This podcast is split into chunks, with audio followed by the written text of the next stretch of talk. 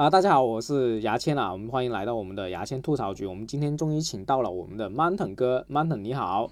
啊，你好，大家好，我是 Mountain，牙签好。我们今天还是要聊一聊最近比较热议非常强，但是我跟 Mountain 的观点又跟大部分网友的观点可能有点出入，我们想详细的聊一聊。啊，Mountain，你知道林生斌是谁吗？啊，我知道，是保姆纵火案呢，就是是那一家的，相当于是未亡人，然后也是最近才知道，因为之前其实没有理理理解。啊，就是一个受害者嘛。我先简单讲讲这个事情啊。在二零一七年六月二十二号的时候，杭州蓝色钱江小区发生火灾，这个名为莫焕晶的这位保姆啊，造成了业主林生斌妻子朱小珍以及三位子女的死亡。这位保姆好像是纵火了，就林生斌的妻子和三位孩子都因为这个火灾去世了。这件事情当年非常轰动。然后这位当事人林生斌，差不多今天四周年的时候吧，哎，发了一个微博，引起了大家热。他发的微博是这样的啊，这个微博那主要话就是他又结婚生孩子了，然后新的孩子出生了，希望得到大家祝福。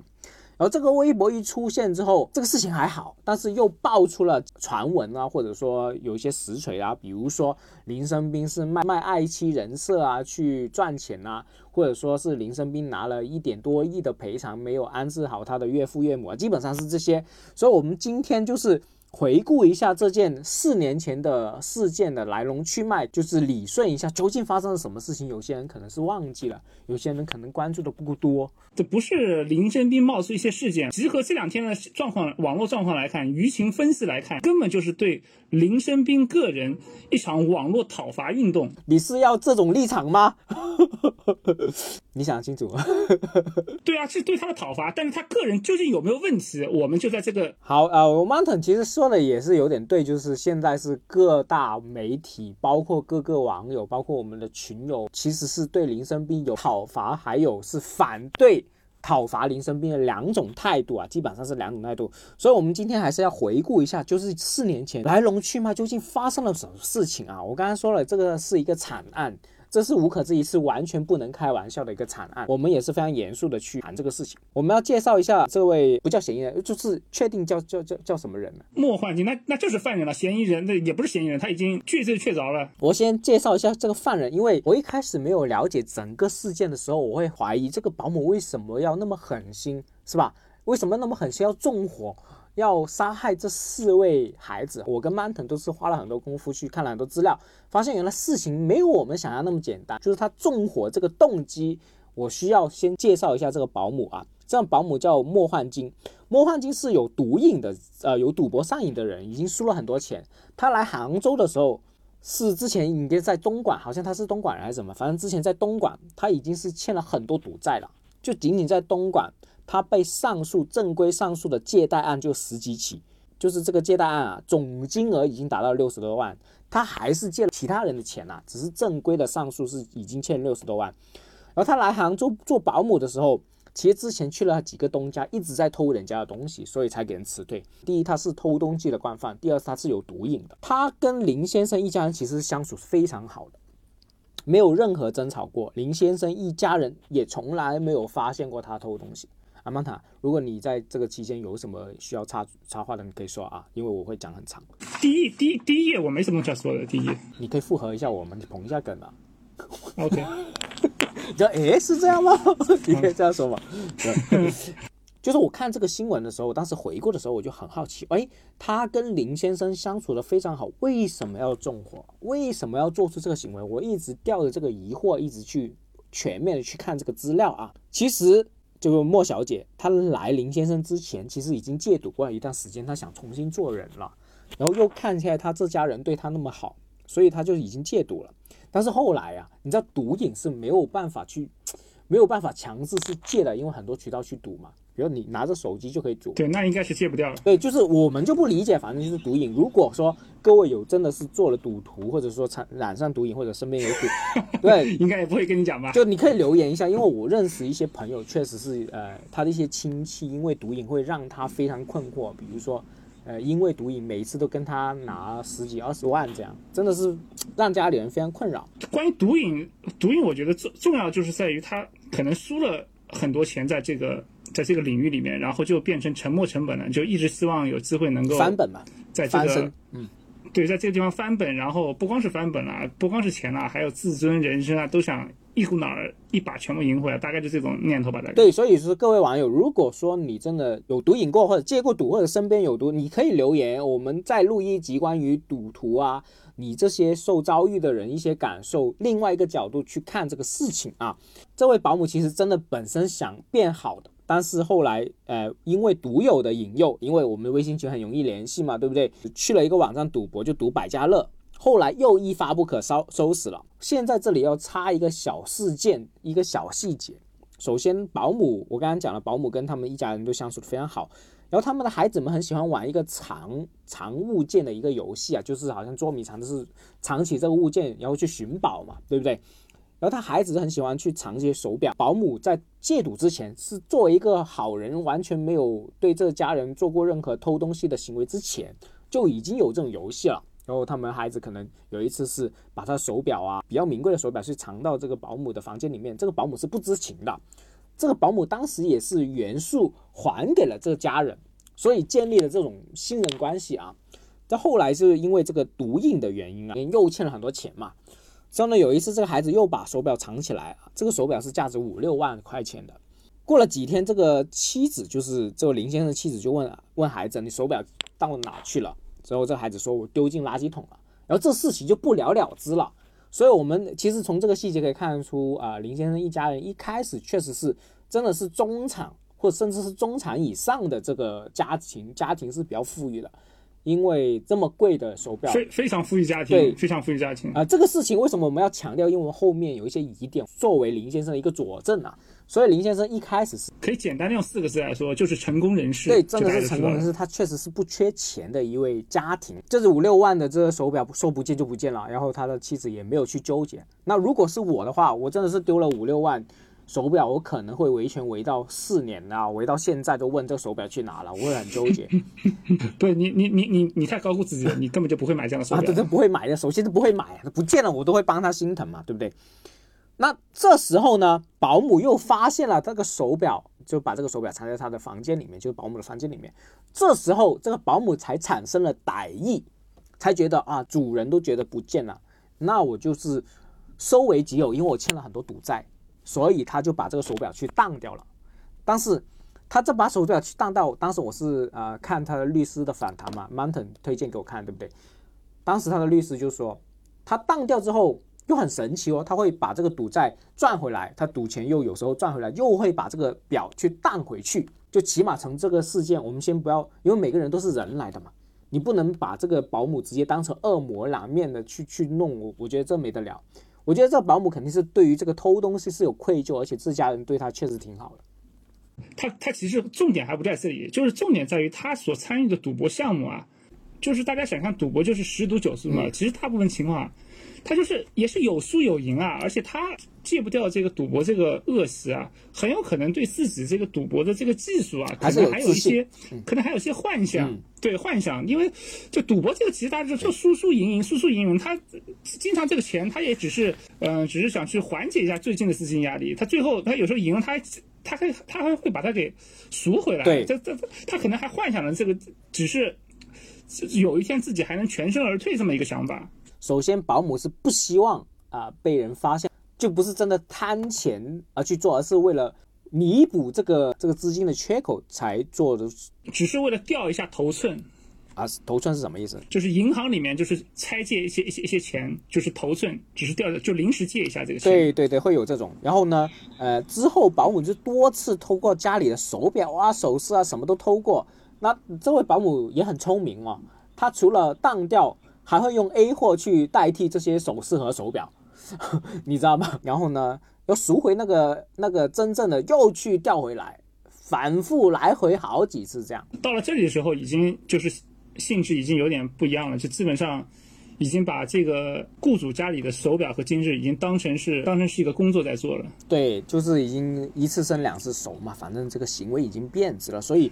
再一次证明，赌博这个东西还真就是个无底洞。我靠，一步一步还是最终变成了一个负资产的游戏。这里真的是很强调大家，大大家真的不要赌。你甚至小赌怡情。首先我是不赌的啊，我连我现在连麻将都不打，我觉得没意思，因为 那打的小的话，那几块钱没意思；打的大，我又不敢打。反正我我我是不赌，甚至有些小赌怡情，你最好就是过节再再再打一下麻将，其他时候就别打了。我就建议大家啊，这个反反正这个保姆就是因为赌的这件事情走向了深渊啊。那现在就说出了最后的结构，为什么保姆要纵火？既然首先他家里人是完全没有发现他偷东西，家里人跟他有非常和睦。后来就说出了保姆要纵火的原因，我觉得非常离谱，我觉得脑回路都是疯了，你知道吗？我觉得 t n 也知道，我先说一下为什么啊，他要纵火。保姆是为了，因为他欠了真的很多钱，然后之前听说也是跟这位林先生家里借了十几万，我反正我不知道金额，反正借了很多钱，就已经开口借过一次，十万十万出头，十万对出，头，已经开口借过，我靠，我就心想你借一个保姆十万，你也挺敢借的。好了。有了这个做法，所以呢，这位保姆是下这个，反正这十万也没还嘛，又偷了那么多东西，又淡掉那么多东西，做了很多这种行为，那他开不了口说借下一笔钱，但是又欠了很多钱，怎么办？这位保姆真的是被赌钱就是迷惑了心智啊，做了一个脑回路非常糟糕、非常傻的一个行为，就是他希望纵火，然后自己去救火，用这个救人的这个行为。以此作为借口去跟这位家里人再借多一笔钱，你你看，Mountain，你说你这个脑回路是不是真的是疯掉了？你猜？你你也别去说他脑回路，他可能确实是没办法了，他也没有别的办法去堵自己的一些财务上的一些缺口，那就想到这个 idea 就就就实施了。就我反正我觉得这个他已经脑回路已经疯掉了，这真的是要说。后来。当天晚上，我这句话我我讲我都有点心酸。当天晚上，保姆就没有睡觉，就一直上网查怎么去纵火，这样，之后就悲剧就就产生了。嗯，他这个纵火的理由啊，基本上被包括在律师之内的很多人都是还是相信的，因为从一开始他的录的这个口供，在见到律师之前的录了很长时间的口供，录了好十几版，都是维持这样一个一个说法，并没有任何的。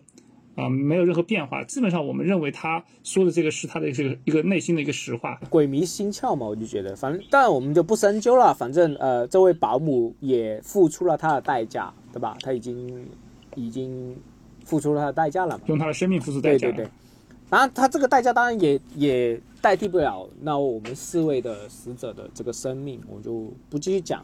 我们现在讲到我们今天的主角，我们引起我们争议的这位林先生林生斌。有人调侃他是托尼老师，什么意思呢？就是之前他确实是剪头发的，呃，甚至他在访谈里面也讲过，他家里的所有人、所有家人都是他亲自剪的。他他喜欢这种啊，跟家里人有这种沟通的情况，亲自剪。后来做生意，做服装批发。这里很多人在说到林先生之前是剪头发做这行当的时候，也是充满了满满的恶意。啊，说这个人之前就剪头发的，后来勾搭上老婆之后再怎么怎么怎么怎么样，就对剪头发这个工作也充满了恶意。为什么剪头发都都是一个槽点呢？那刘德华以前也是剪头发的，为什么你不去说刘德华呢？因为刘德华没有做这个品牌。我我我懂这些网友的恶意啊，因为有一个非常重的重点啊，Mountain 可能会有一点质疑，但是我觉得这是真实的，因为这些都是可以查得到，他们没。他说谎，他在公众说谎的话，一查就查得到了。他发家就是做服装批发的，就大家会产生第一个疑点，就是说，呃，林先生做直播是用他妻儿的名字作为童装品牌去做直播去卖货，呃，就是去获取同情，是有这种说法这个疑点的。发生这个事件的过了可能一个月不到，经接受了一个访谈，他当时就已经说过，还没做直播，当时已经说过。他发家就是做这个童装品牌，然后这个童装品牌叫做童真一生，童真一生是他老婆的想法，而他老首先童真一生是他他的整个一家人的名字放在一起的，因为他的呃他的包括他自己啊，包括他三个孩子啊，包括他这个老婆，反正就一家人叫童真一生。每个人取了一个字，然后有两个小孩的那个字是共通的啊，就是这样。就是个真字，就是这个事件，我认为林先生在反他的时候是不可能说谎，因为都有的查。都查得到的嘛？现在天眼查各方面品牌，这我就没有说谎，所以我认为它是真的。然后这个品牌是三年前在事件发生的三年前已经已经创了这个品牌。我觉得网友第一个质疑，我觉得是我个人认为是可以推翻的。Martin 是怎么想嘛？首先这个品牌他说卖弄卖弄卖惨，但是他一直在做这个品牌啊，是不是啊？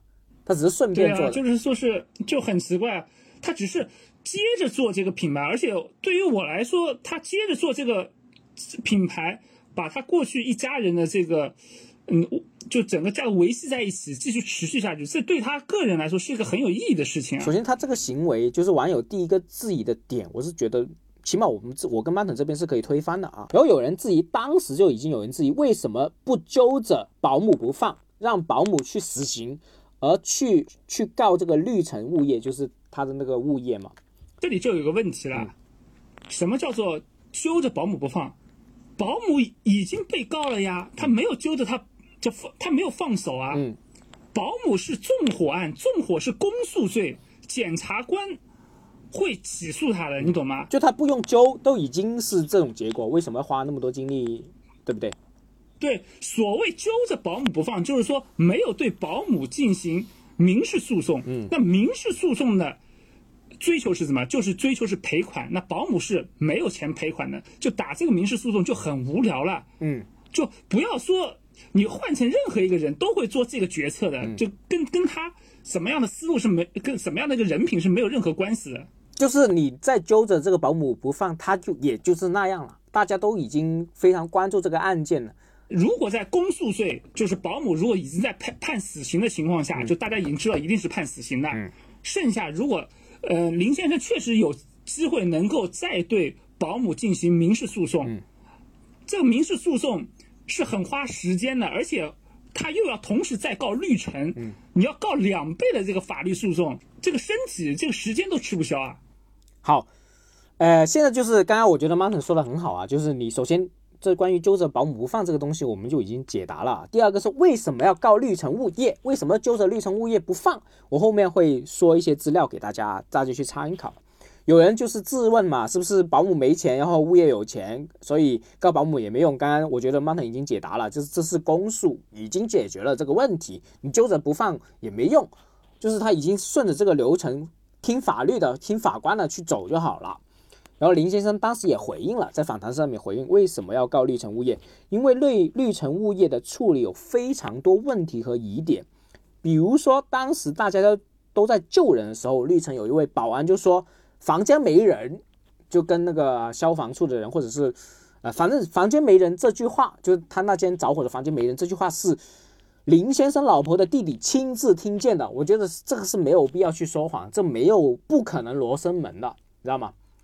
就是反正这句话就是他弟弟亲自听见，他弟弟当时也想救人，就在现场就听见这句话，这是第一个疑点。对，而且据他弟弟说，是很多的这个当时那户就是着火处的那个附近的几个邻居都听到了，对他们也质疑保安，就是里面有人，然后保安跟他们说没有人，就是林先生的是小舅子吧，就就对是在采访时这个提出的这这一点。这个我觉得是可以证，起码是可以信的啊，因为这个没办法说谎。然后呢，这是第一个需要告绿城，为什么要告绿城物业的第一个理由。第二个理由就是他们发现绿城高层没有消防梯，然后全做了绿化，然后这里的他们那里的消防措施设计也有缺陷，比如说消防管道的水压不足，应该是缺少的是消防平台，就是在一个高楼前面要有一块水泥做的平台是稳的，这样方便呃消防人员架云梯，然后升高去救灾。然而而这片东西没有，全部都做绿化了，绿化就导致前面片全部都是泥地，泥地的话就没有云梯直接升上来，这个是一个很重要一点。好，那这是第二点嘛，就是关于没有云梯，也是妨碍了去救可能那一家林先生家人的，令到林先生家人发生这场案，也会有这个理由嘛。第三个，我刚刚讲的，呃，这个水压不足，就你喷水也不足，这是关于消防的事情。因为当时我刚刚已经讲了，这个保姆纵火其实本身是想啊、自己去救了，没没没想到这个火势那么大。然后呢，绿城这边救人又救人不来，来不及，然后又消防有那么多的缺陷，所以要告绿城，因为绿城的这些消防措施这些缺陷，令到这个惨案发生，是有一定是有他的责任在的啊。第二个是事件，就是令到林先生非常不满，也令到这个他林先生小舅子也非常不满的一个事情，就是整个惨案发生整整一周，绿城的所有高层没有做出任何的回应，态度非常不好。然后在这个事情发生第九天，这个副总裁才跟林先生沟通。林先生当时就说：“为什么那么大的事情你现在才来？”对方根本没有回应。在这一点上，我是可以理解绿城的，因为就是一个大企业病，就是这是大企业病嘛。刚刚 Mountain 讲了，对不对？那么呃，林先生当时访谈还回应了一下，不是为了要钱，是为了还公道、还事实一个真相。呃，当时还提出，大家还提出了一个疑点。为什么会有一亿多元的这个赔款的这个事情发生？为什么会提出这个数字，对不对？当时我跟曼腾也疑惑嘛，在没有看资料的情况，为什么会一亿那么多？是不是林先生主动提出来的？有人疑惑。然后这个钱这个数字是怎么样去提出来？怎么样去做参考？因为我们看到很多命案可能也会赔赔个几百万，甚至有时候几十万都有可能。这个数字是怎么赔的？然后林先生在访谈的时候说。不是，不是他主动提的。当时沟通了三次，跟绿城沟通了三次，从来没有提过钱钱的事情。他说他也提不出来，钱这个事情他提不出来。那这是他的一面之词啊。但是他当时确实说了这件事情。他觉得绿城应该主动提出解决方案，不是我去提出要求多少多少钱。这也是他对绿城不满的一个原因。而这一亿的这个价值是怎么来的呢？是不是当时？律程序提出来还是什么样提出来？林先生说，当时也他也没提，是律师提出了一个案例。林这个案例是林先生他有个儿子是香港户口的，然后呢，律师提出了一个案例，香港有个案例，当时一个孩子呃因为呃事故去世了，赔了一个亿。他只是说了这个案例出来，之后绿城当时就是在几年前就拿这个一个亿去做了文章，去做了攻击这个呃林先生的各个方面做了一个文章。然后呢，所有事情基本上在赔款各方面其实是用律师团队去沟通，林先生没有直接沟通。然后林先生当时就说，不是金额大小的问题，要的是公道，最主要是因为他最想要的是相关责任要得到法律的裁呃制裁。哦，我想问一下，说到这里了，呃，Mountain。看了这些东西，我觉得 Mountain 应该是有其他的疑惑，或者说觉得林先生说话有点疑点，会不会呢？我看他的采访吧，就前面百分之八十，我对他是都是抱以充分的这个同情的。后面他提出一点，但但你还没讲到，我能先讲吗？就是说是所谓的公益基金，一下子我觉得这个味道就有点不太对啊。他说他希望这个钱能够做一个给全国受灾防灾的人们帮助。那我觉得当时我第一个反应，我其实是蛮感人的啊，我觉得。太伟大了，我就觉得，就是因为太伟大了，他前面做了那么多事情，每一步都做的是非常的一个，被网友说的就是苦心孤诣啊，就是非常的敏捷迅速，而且非常的吃力，维权纠结了团结了所有的力量，跟不良的物业所抗争，到最后他所争取的所有的利益，全部都要做基金会。我基本上这个故事。我觉得你应该很想，你很想去调侃，但是又不敢调侃了，对不对？差不多吧。事实上，后来有人去查了，就是没有这个基金，而且在媒体上，这个事情也渐渐的被人们所淡忘。那对于这件事情上，我是非常非常失望的。那我们先说一下这个事件整个结局啊，因为我们说完结局才能说后面的疑点。结局是什么呢？是首先我们的保姆就得到他自己的制裁了嘛，对不对？人就付出了自己的代价，这是保姆的结局。然后绿城是跟跟林先生庭外和解，一开始诉求是一点三亿，后来是签了保密协议，然后呢，最终获得赔偿我们是不得而知的，因为。既然签了保密协议，呃，既然是庭外和解，肯定不是一点三亿的这个价格，我觉得肯定会少的一个价格，可能打个八折或六折，反正不知道。林先生曾经把妻子和妻儿的这个整个形象还是名字就纹在整个背上，他也发了微博。我们上一年在武汉疫情最严重的时候，呃，林先生也捐过五千个口罩，当时是口罩是非常难难拿的，那那个阶段大家应该可以记得，而且是没有过分张扬，这是林先生当时的一些结局啊。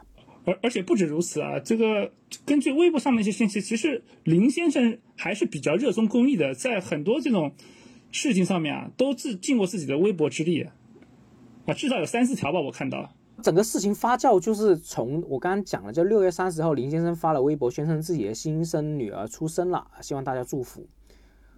就引起这个事情一发生之后，就大家开始刮他的很久以前的一些事情，开始列他的这个呃各个方面的事，各个方面这个微博啊发起来，然后就推算他跟老婆呃跟现在老婆什么时候恋爱啊，会不会在恋爱的时候或者生孩子时候同时在卖惨啊之类，各方面就出来了。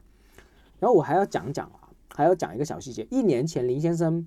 把自己的微博名字从“老婆孩子在天天堂”改为“林生斌”。不久呢，啊，就是这个这个六月三十号这个微博发出来之后，林先生妻子的弟弟就是小舅子发微博说，林先生没有安置好他的岳父岳母，基本上是整个事件是这样啊。然后我就提出了几个大家在一直讨论很多的疑点，我们逐个逐个说自己的看法。首先是。在事情发生的同时，是否有出轨，是否有二奶或情人？这个事件，大家我觉得很多人都看了，但是完全没有实锤，对不对？大家都在猜测，对不对？对我找了很找了很长时间，找了很，因为当时我看到这个事情就是不以为然，但是后面又有朋友跟我补充说，这个林先生疑似出轨，我我觉得马上这个事情性质就不一样了。有，但是基本上就只是几张截图，几个微信聊天的。一个对话截图而已，根本不能说明任何问题，而且也没有任何人对这个东西的做出过做出一些回应。只是在一直在网友在逆思，然后在推算，然后再乱乱来了嘛。所以我觉得啊，是否有出轨、二奶情人这个东西，因为我们都找不到任何的实锤证据，这个是先按下不表了。我觉得就是再继续讨论没什么意义，对一个空还没见证的东西乱来乱讨论，我觉得没什么意义。好，第二个问题就是林先生是否？用妻儿的死作为卖点获取同情，以此赚钱。首先，Mountain，你先讲你的想法，然后我再我讲我的想法。你先讲，你觉得他有没有？我觉得有。嗯，哎，我也觉得有。哎，我觉得是这样。呃，我觉得我们再多多讲点想法嘛。啊，他有没有呢？他有。他是不是很多？我我也看了林先生很多这种视频啊，或者说就是他自己微博的视频啊，我也觉得这个营销痕迹很重。呃，实说实话，我也会有点不舒服，但是这种不舒服，我不至于要想搞死他，我也不至于会讨厌到他为什么要卖弄这个那个。我觉得是，他不是完美的人物，他甚至可能是稍微有点，他的行为稍微有点难看、有点 low 的人，但是他经过那么大的惨案，我觉得，那你就给他这样做嘛。你不，我我就我就简单的问你一句。林先生这么做了，靠博取同情来赚钱，你觉得他这么做够不够得上成为全民公敌？呃，我觉得就是够不上嘛。我就觉得，嗯，他做的行为我会有点觉得他有点 low，但是我就不理他嘛，反正就放他那边。我觉得他已经承受了他很多代价。我的感觉是这样，在我看来，就是说是他确实失去了过去的一家人，一家人整整齐齐，就只剩下他一个。对，这是真实的。对，无论无对无论怎么样，他那份悲伤一定是存在的。对，绝对不会假了，我觉得。对啊，人人心肉做的嘛。我就我在上一个音频跟呃 Robin 在聊的时候，就说。你怎么可能恰恰发生这个惨案？这个人恰好就是反社会人格，恰好就是那么冷血，恰好就是那么为了他死了妻儿和三个孩子，他会那么开心用来赚钱吗？我觉得是不可能的，真的是完全不可能。人心肉做，大家都是平凡人。我希望大家就是根据这个事情，他有没有啊去用利用他妻儿去赚钱？肯定有，但是他的所有的一些悲惨的。情绪，我觉得觉觉得不会假，有 Martin 说的可能会夸大，但是绝对不会假，而且他绝对是有有伤心，非常伤心欲绝的情况下，我我觉得 Martin 应该也是认同我这个观点。对对，第三个问题就是就是有没有利用妻儿的名字作为品牌？我刚刚觉得我们在开头已经讲了啊。第四点，拿了赔偿是否有安置好妻子的父母，就是他岳父母有没有安置好？这个，因为我在上一个音频啊，Robin 也讲了他观点，我想听一下啊，Manta 的观点。无论怎么讲，他无论怎么做都是合法的。我们大概查过法条，都是合法的。但是至于道义上，中国人主观的会认为啊，你拿了至少是一大笔的赔偿，你应该分部分的钱给岳父岳母。真正的问题在于什么？这笔钱太大了，你懂吗？嗯。啊，当你在谈论几千几万块的赔偿的时候是很容易分的，但是当这个钱已经到达千万级别，甚至可能上亿这个级别的时候，无论谁来提出这个分配的比例，基本上都没有这个胆量吧？我想，这个必须得是找专门的司法人员、律师来磋商这件事情。他们当中的，他们这一家人，每一个人都面对着非常大的压力。如果提出一个比例或者数字提的太大，你要面对社会的压力；如果谈得太小，你这个可能又是个自己后半辈子可能也是个很大的一个难关，包括。怎么样处理一系列事情都是很复杂的。是这样，我先补一个信息点啊，就是知识点，就是什么叫死亡赔偿金啊？死亡赔偿金，首先林先生这所谓的一点多例庭外和解，应该算应该有是属于死亡赔偿金的吧？对不对？以我的理解，啊，应该是啊，对对，我查了一下资料啊，死亡赔偿金是因为受害者死亡对受害人近亲属的一些赔偿。赔偿权利人的是受害者的近亲属，即配偶、父母、子女、兄弟姐妹啊，这些对不对？在分配死亡赔偿金时，权利主体一般为受害者的亲属，限于第一顺序继承人，以及受害者依法应承担抚养义务的未成年人或丧失劳动能力又或其他生活来源的成年近亲属，不限于第一顺序啊！这一坨字什么意思呢？我的理解就是，死亡赔偿金应法律应该已经分配了，呃，他岳父岳母的钱，也分配了这个林先生的钱。我的理解是这样，你觉得呢？就是他法律，因为死亡赔偿不可能全部都是给林先生，这是不可能的。包括说我自己，我家人，比如说我我爷爷啊，就是上一辈的人，如果说有遗产的话，都是平均分配的，这是法律允许你不能独吞的。你独吞一定要所有人签啊！我给你这个遗产，我愿意献给你这个遗产，他你才能拿到这笔钱的。所以我认为，在死亡赔偿金这给了死亡赔偿金的时候，他岳父母已经拿到自己属于那一块的钱，这是我的理解。你怎么看呢？他应该是没有拿到钱吧？就基本上这样，因为因为死亡赔偿金的概念适不适用这个情况也不知道，因为死亡赔偿金应该是通过司法之后。然后法官做出了一个判断，而林先生在跟那个物业方面达成了共识之后，他只是一个赔偿，他适不适用死亡赔偿金这个法条就不一定了。我基本上我看是不适用的。我认为他是已经给了死亡赔偿金，但是曼总觉得他整个赔偿不属于。那那我们也不了解这个法律，我就我觉得不要深我，因为他那个小舅子就是微信上面很很。简单就讲，这个林先生一毛钱都没有出，那那那他讲是他自己的一个个面支持，写几个字，那是真是假？我们罗生门嘛，对不对？这个关于自己利益的时候，我可以提出质疑嘛？就是我觉得小柱子依然是有留了罗生门，他究竟林先生有没有给他几万，每个月给给啊岳父岳母几万块钱的生活费，我们都不知道。我是认为是这样，因为有很多可能性，包括说他整个赔偿有没有。有没有可能一分钱都没有分配？因为他整个官司是跟他亲属有关的嘛。我刚才讲了死亡赔偿金，他是跟整个岳父岳母都是有关系，他都是近亲的人。有没有可能一分钱都没有分到？我我觉得是不可能的。那我认为我的观点就是认为小舅子，嗯，为什么发出这个东西？因为分配不到位，没有得到他满意的钱。我是认为是这样，但是我不认为是一分钱都没拿到的。我绝对是认为是这样的，这是我的看法。我我的看法是什么？就是说是，首先林先生不分钱依然是合法的，啊，就是但林先生没有分钱，他属于一个什么？是属于一个道德上的一个问题。我们对于道德上的一个理解的问题啊，一个一个儿子对母亲不怎么样，做出了很很不好的事情，但是我们进入这个故事追溯下去，发现这个母亲一开始就非经常虐待这个儿童，嗯，你你懂是吧？这可能会有缘由的。打个打个比方，岳父岳母。当初就没有把他当人看，比如说，嗯，他到了这个节骨眼上，他最后他说不分钱了，我们是不是可以接受？这个广大的这个人民群众觉得，哎呀，这这很多很多人就会先不跳起来啊！这种人为什么还要分他钱？是吧？当然了，所有的故事就是因为我们什么都不知道，这个就是人家的家事，这个我们就真的很难讲了。也许是林先生不对，也许岳父岳母也有问题，但是基本上就我的情况来看，岳父岳母感觉上。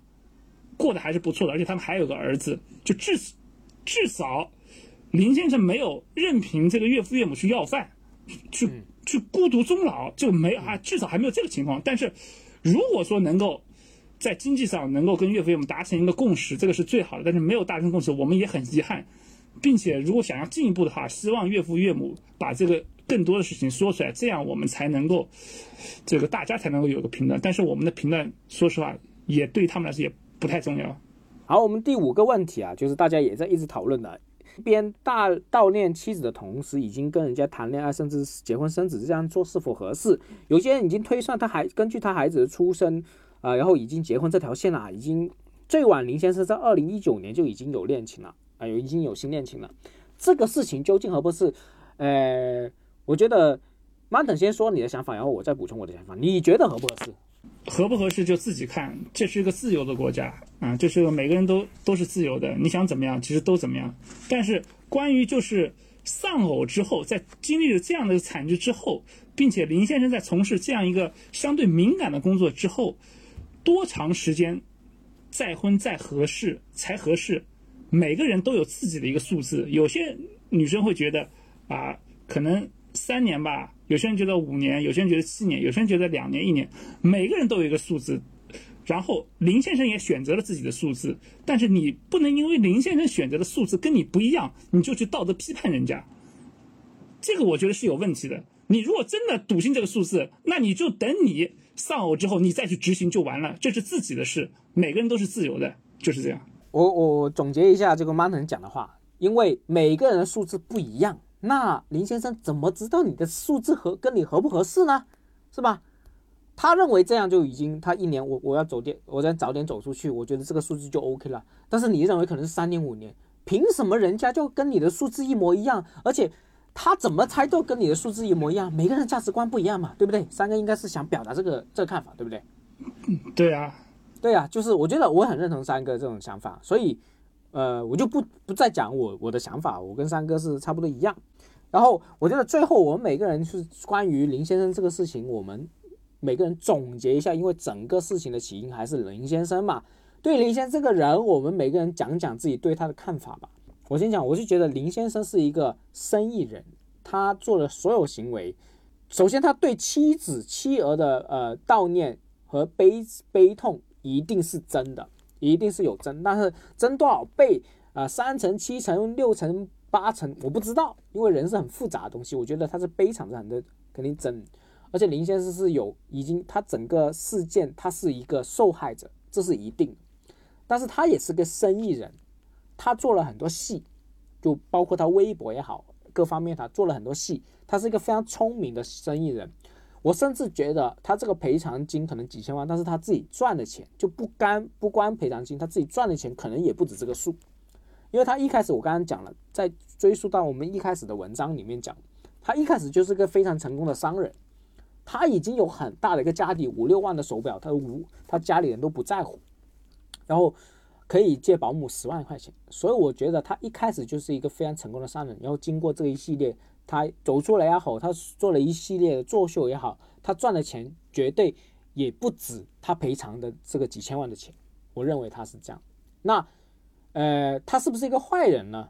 啊、我觉得林先生不是一个我愿意交朋友的一个人，但是他做的所有行为，我都不会去指责他，我甚至不会去做任何的批判他，因为我觉得他他这个人生遇到这个这个劫那么大的劫，那么大的代价，我觉得他已经承受了他这辈子最大的惨痛。我觉得我再去踩一脚，再去说一脚，我做不到。这是我对他的一些看法。然后 m a n t 你讲。我觉得林先生他首先他一定是承受了很大的一个悲痛的，但是有一点可能很多人大家一直揪着不放的，就是包括林先生在遭遇这样的惨案之后，他是如何嗯、抓住每一个细节，争取每一个嗯、机会，团结所有的这个业主，包括这些事情都人们都把他当成是一个从一开始就在吸人血馒头的这么一个人。我我觉得这个是一个大众很大的一个迷思，因为我想讲明白一点，就是一个人，特别是一个男人，当他碰到这个事情的时候，一定是悲伤悲痛的。但是这个悲痛，他不会二十四小时，一天二十四小时，每一分每秒都在悲痛，这是不可能的。当他知道了所有的真相之后，最大一个人人身上最大最大的感觉应该是一定是什么？一定是愤怒，一定是愤怒。如果没有这个保姆会怎么样？如果物业做得更好一点，完全可以避免这个悲剧。他一定是愤怒，所有那个悲伤是无法持续在人身上的，但是愤怒可以。嗯，嗯就因为愤怒，他把所有的事情条理的，这抓住每一个细节，要讨回公道。我觉得这个都是合情合理的。包括他在业主会上，嗯，发起的一些一些一一些演讲，这些都被人当做是邪教一样。我觉得这个是很荒谬的，因为在这个情况下，在他发生了这个悲剧的时候，从他知道了所有真相那一刻起，他就只是一个人。你们有没有想过，他只是一个人要跟偌大的整个。房产集团做斗争，他能怎么样？嗯，他不应该抓住每一个机会吗？他不应该团结所有的业主吗？他不应该争取所有的力量吗？如果换做你，你会怎么样？对，他至少像个男人一样，这他对对他至少像个男人一样站起来在斗争，这个是我至少很钦佩的事情。哪怕他说过大话，而且他有些东西没有实而且现，而且他对胜利他只对，他最后最终还是拿到了，至少拿到了他想要的一些东西。嗯，至少还是给他的老婆、给他的孩子讨回了一些公道，这个就比很多人做的都好。嗯，很多人只是在旁边看到这些事情之后，只是在呃冷冷说：“哎呀，根本就不像是刚死一家人的这个样子，还在那边呃发表激情的演说。”你要怎么样？你难道就让他认输投降吗？就让他整天在在那个床头哭泣吗？就像个懦夫一样，什么都不要了？然后就失去自我，然后自杀吗？这个就是这个社会最终的导向吗？我觉得这些人真的是脑子有病！我靠！嗯，我我很喜欢啊，Martin 说的，呃，悲伤不会一直持续，因为我们也经历过一些亲人的离世，我们也哭，我们也很伤心。但是很多人时候，我们在葬礼的时候是不会一直哭的，对不对？我们还是会有时候有说有笑，因为悲伤不会一直持续，但是愤怒有可能一直持续。我很认同三哥讲的这些所有话，而且我也呃很敬佩林先生在呃在悲剧产生之后，他没有去沮丧，没有去呃就是轻生，而是站起来奋斗，像一个男人一样去做一切的事情，然后用尽自己所有的力量去呃收集大家的呃给予的力量，然后去战胜这一次呃获得自己的这个胜利。我觉得是非常好的。那呃，三哥，我觉得我们今天也聊那么多，也讲了整个呃林先生事件的来龙去脉，也讲了那么多观点。那么、这一期是非常严肃的一期，我希望大家如果听到这里，如果有更多的观点和呃我不认同我们也好，认同我们也好，多留言告诉我们，我们去讨讨论，不是为了解决事情，而是为了理顺自己的思绪，而且以后我们遇到这事情，我们是什么观点？我觉得这才是最重要的。我们不是为了解决任何的事情啊，我们不是为了啊，真的是帮林先生，或者说我们要指责林先生，我觉得不是这样，而是去理清自己的思绪啊。基本上今天就是聊到这里。没有没有，我希望这个世界还是大家都做好自己的事情，希望灾难能够尽可能少一点。OK，再见。